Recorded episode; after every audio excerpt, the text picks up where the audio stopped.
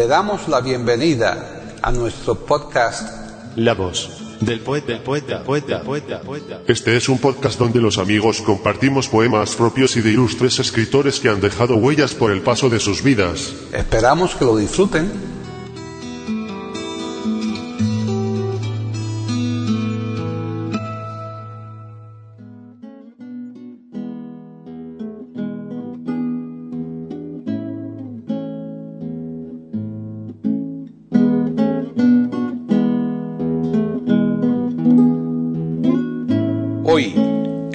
Del poeta de eiberoamérica.com, Paquita Sánchez Calvarro presenta a Nati Mistral declamando poemas del Marqués de Santillana, de Gutiérrez de Cetina y de Fray Luis de León.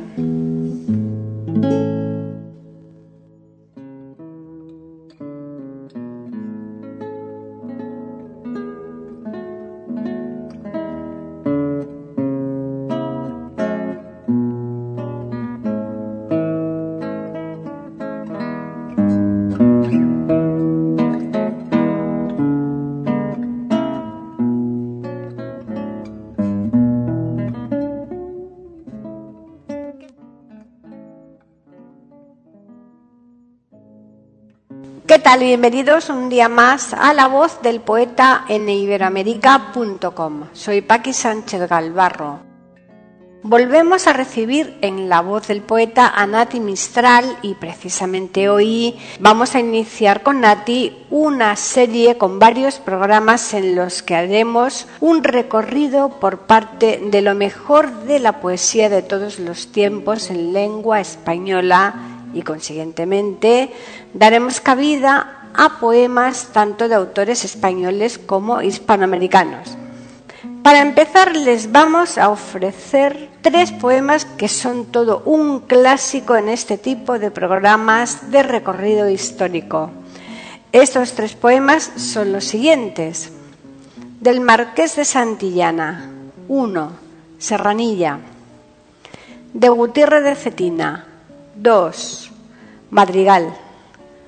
De Fray Luis de León. 3. Vida retirada. Bien, ya les dejamos, pero les recordamos una vez más que volveremos aquí a iberoamérica.com la semana próxima, más concretamente el viernes, para ofrecerles otro podcast de la voz del poeta.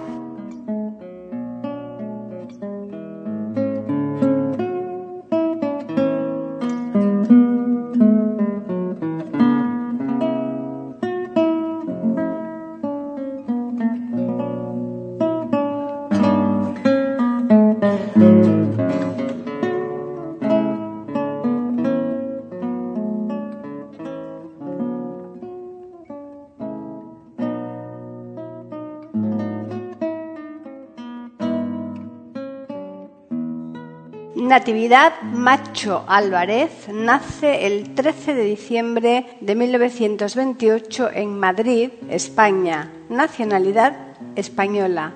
Ocupación actriz y cantante. Seudónimo Nati Mistral. Conocida por su clara y fantástica dicción que le ha llevado a dar recitales de poesía reconocidos por la crítica de autores clásicos. Debe su apellido a Gabriela Mistral, de la que su madre era gran admiradora. Realizó estudios de canto y declamación. Entre sus numerosos premios que ha recibido se encuentran Lazo de Dama de Isabel la Católica, Premio de la Crítica de Nueva York en 1970, Nacional de Teatro, Maite en su categoría de honor en la crítica 2006, Premio de Alcalá de las Artes y las Letras en 2007, Medalla de Oro de las Bellas Artes en 2007, Premio Nacional de Teatro Pepe Gisbert, Premio de la Asociación Nacional de Amigos de los Teatros de España.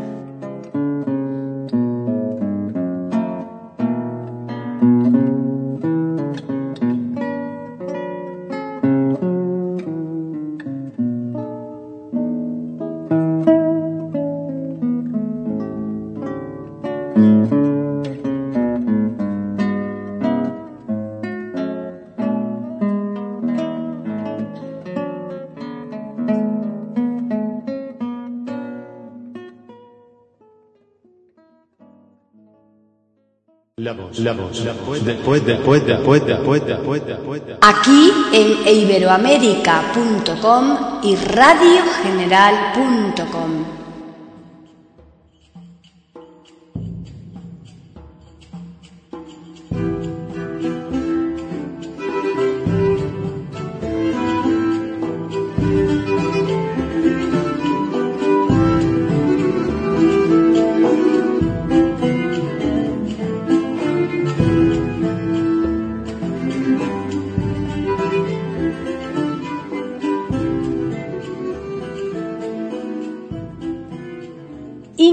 López de Mendoza y de la Vega, marqués de Santillana y conde del Real de Manzanares. Nace el 19 de agosto de 1398 en Carrión de los Condes, Valencia, y fallece el 25 de marzo de 1458 en Guadalajara, España.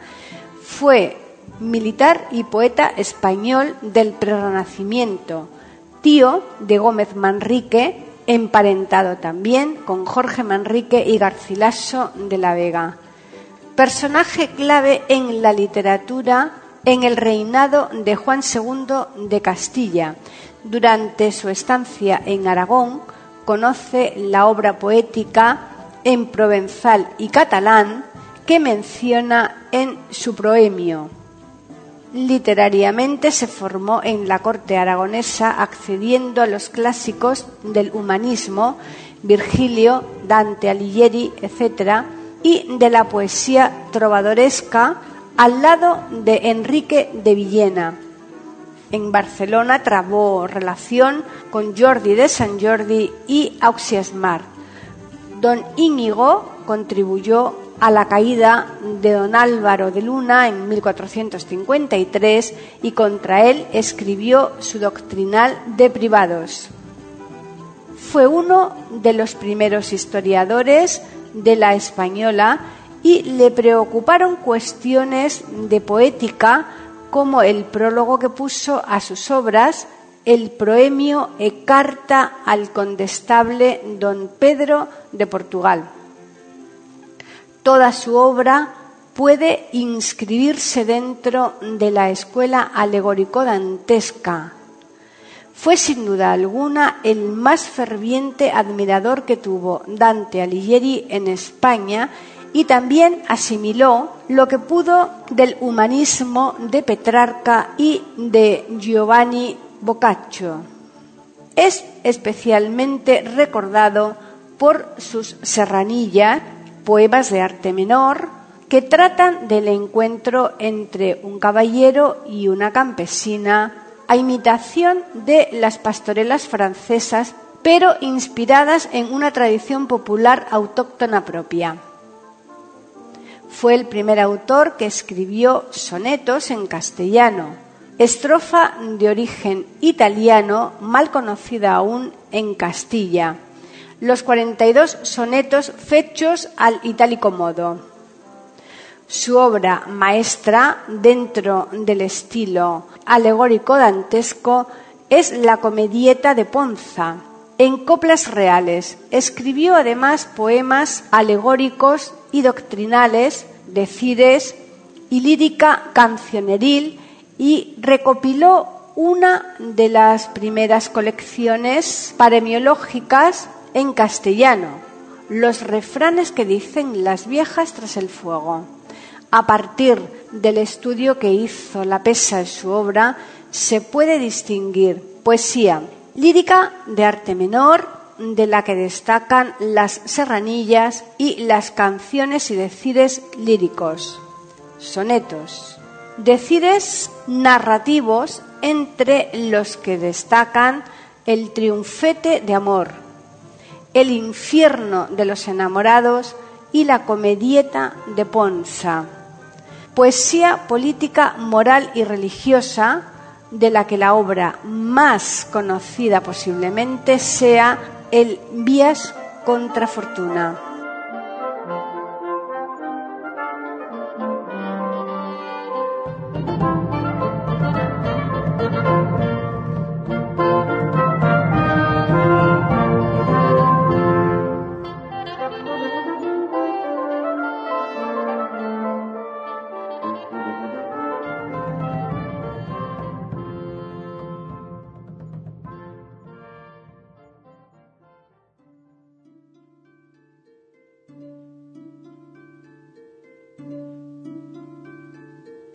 Serranilla.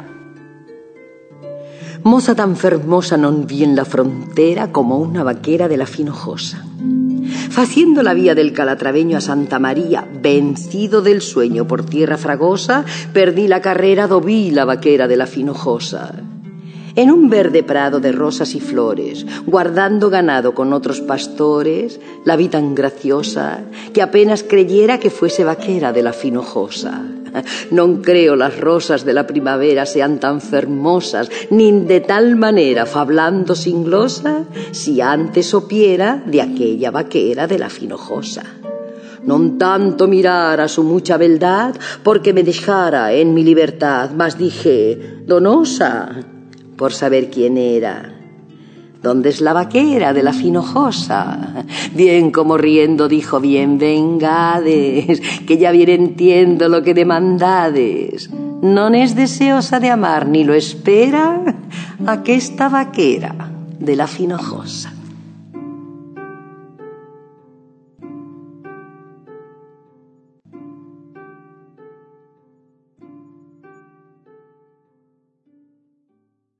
La voz, la voz, la voz, después, después, después, después, después, después. Aquí en iberoamérica.com y radiogeneral.com.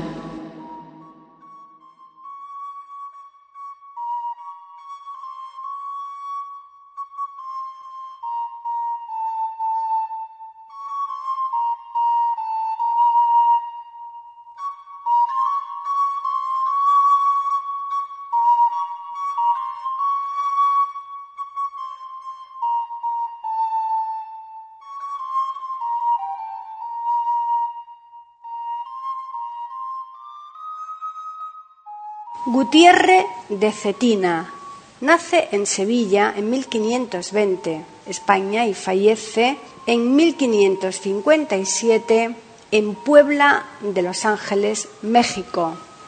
Nacionalidad español. Ocupación poeta. Perteneciente al Renacimiento español y al Siglo de Oro.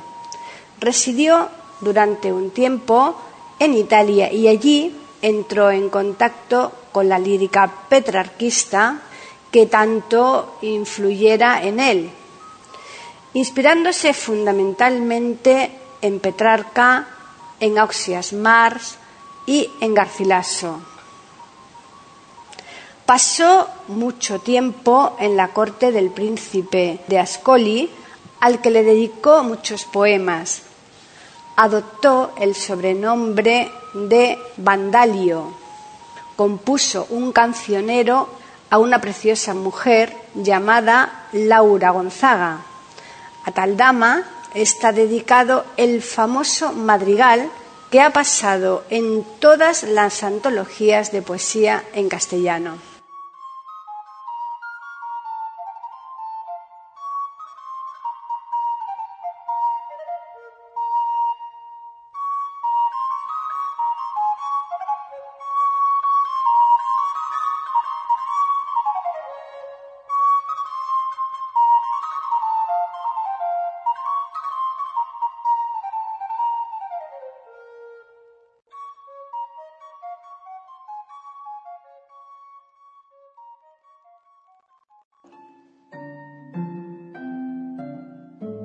Madrigal.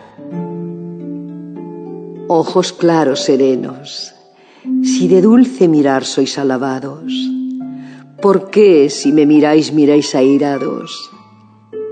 Si cuando más piadosos, más bellos parecéis aquel que os mira, no me miréis con ira, porque no parezcáis menos hermosos.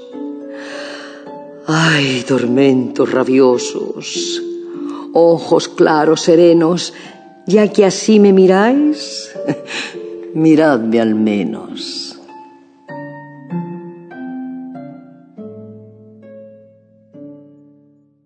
La voz, la voz, después, después, después, después, después, después, después. Aquí en iberoamérica.com y radiogeneral.com.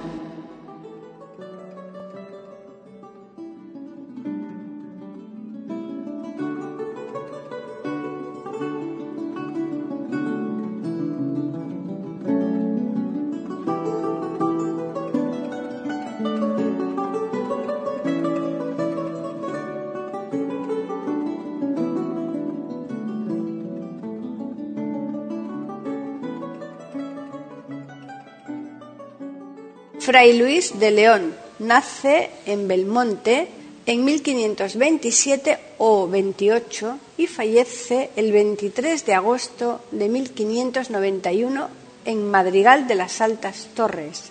Nacionalidad española. Orden religioso dominico. Ocupación poeta, humanista y religioso. Años activo, renacimiento. Lengua de producción literaria, el castellano. Género lírico. Es uno de los poetas más importantes de la segunda fase del Renacimiento español junto con Francisco de Aldana, Alonso de Ercilla, Fernando de Herrera y San Juan de la Cruz. Su obra forma parte de la literatura ascética de la segunda mitad del siglo XVI y está inspirada por el deseo de alejarse de todo lo terrenal para poder alcanzar lo prometido por Dios, identificado con la paz y el conocimiento. Los temas morales y estéticos dominan toda su obra. Tras conseguir varias cátedras, alcanzando con ello grandes éxitos, atrajeron la ojeriza de envidiosos que le denunciaron ante la Inquisición, siendo encarcelado en Valladolid, en la calle que hoy recibe su nombre, por traducir el cantar de los cantares. En prisión escribió de los nombres de Cristo y varias poesías, entre las cuales está la canción a Nuestra Señora. A la salida de prisión fue nombrado profesor de filosofía moral y un año más tarde consiguió la cátedra de la Sagrada Escritura. En la Universidad de Salamanca fue profesor de San Juan de la Cruz, que se llamaba por entonces Fray Juan de San Matías. En Salamanca se divulgaron tanto las obras poéticas de él que componía como distracción y atrajeron las alabanzas de sus amigos poetas que formaron la primera escuela salmantina. Se le atribuye la décima que presuntamente escribió en las paredes de la cárcel que dice, aquí la envidia y mentira me tuvieron encerrado Dichoso el humilde estado del sabio que se retira de aqueste mundo malvado y con pobre mesa y casa en el campo deleitoso con solo Dios se compasa y a solas su vida pasa ni envidiado ni envidioso. Es famosa su frase al reanudar sus clases tras los cinco años de prisión. Como decíamos ayer, como poeta desarrolló la lira como estrofa, pero prefería el endecasílabo. Para las traducciones de poetas latinos y griegos lo hacía en terceto o en octava real. Pensaba que escribir es una actividad difícil, usando palabras comunes pero selectas, ya que el buen escritor Mira el sonido buscando la armonía y dulzura. Busca el equilibrio de la frase mediante una perfecta correspondencia entre fondo y forma. Su estilo es sencillo y austero en el vocabulario y los adornos, pero la sintaxis, que dice más sobre la esencia verdadera del autor, se ve constreñida por la existente forma de la lira y recurre con frecuencia desusada al encabalgamiento abrupto, expresando un carácter atormentado y desborda con frecuencia el cauce del verso e incluso de la estrofa. Su vehemencia se refleja a través de las numerosas expresiones admirativas e interjecciones que pespuntean sus versos de ritmo entrecortado y tanto en su prosa como en su verso recurre habitualmente a las parejas de palabras unidas por un nexo o una coma, es decir, a los dobletes de palabras con significado complementario o a las geminaciones, dobletes de sinónimos que reposan con su equilibrio esa pasión que se esfuerza en contener tanto en su verso como en su prosa. Utiliza el presente histórico y sus odas son cortas.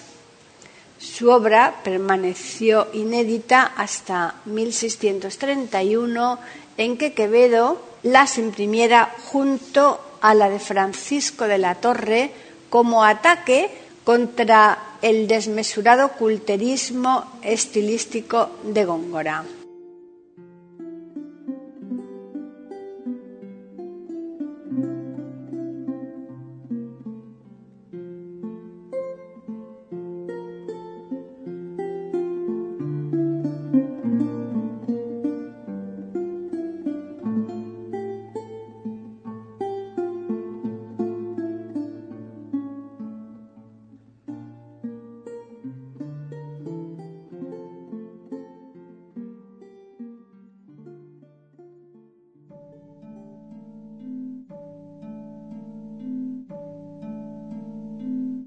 Vida retirada. Qué descansada vida la del que huye del mundanal ruido y sigue la escondida senda por donde han ido los pocos sabios que en el mundo han sido. Que no le enturbia el pecho de los soberbios grandes el estado, ni del dorado techo se admira fabricado del sabio moro en jaspe sustentado.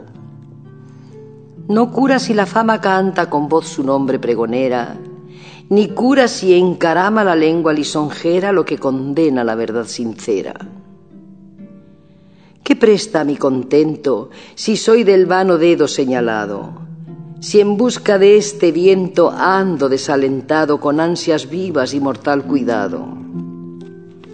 Oh campo, oh monte, oh río, oh secreto seguro deleitoso, Roto casi el navío a vuestro almo reposo, huyo de aqueste mar tempestuoso. Un no rompido sueño, un día puro, alegre, libre quiero. No quiero ver el ceño vanamente sereno de quien la sangre ensalza o el dinero. Despiértenme las aves con su cantar suave no aprendido, no los cuidados graves de que es siempre seguido quien al ajeno arbitrio está atendido.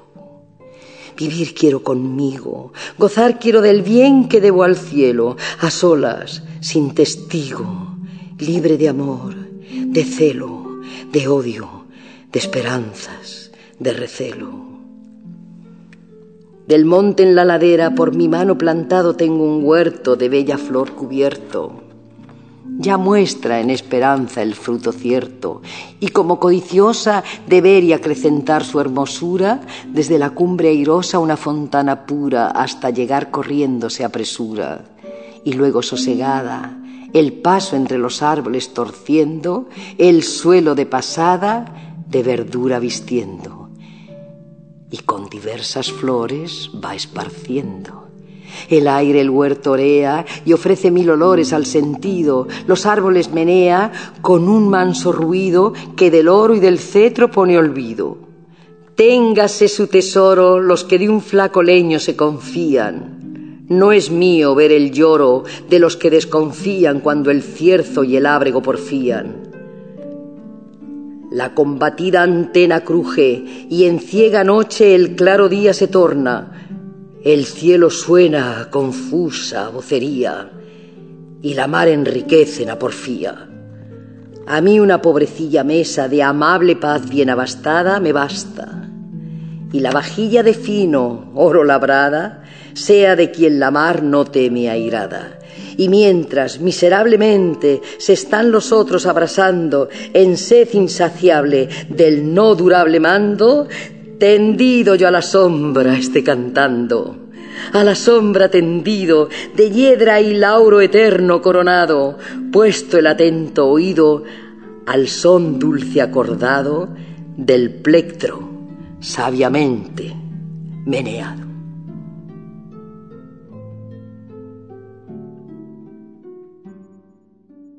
La voz del poeta, la voz del poeta, la voz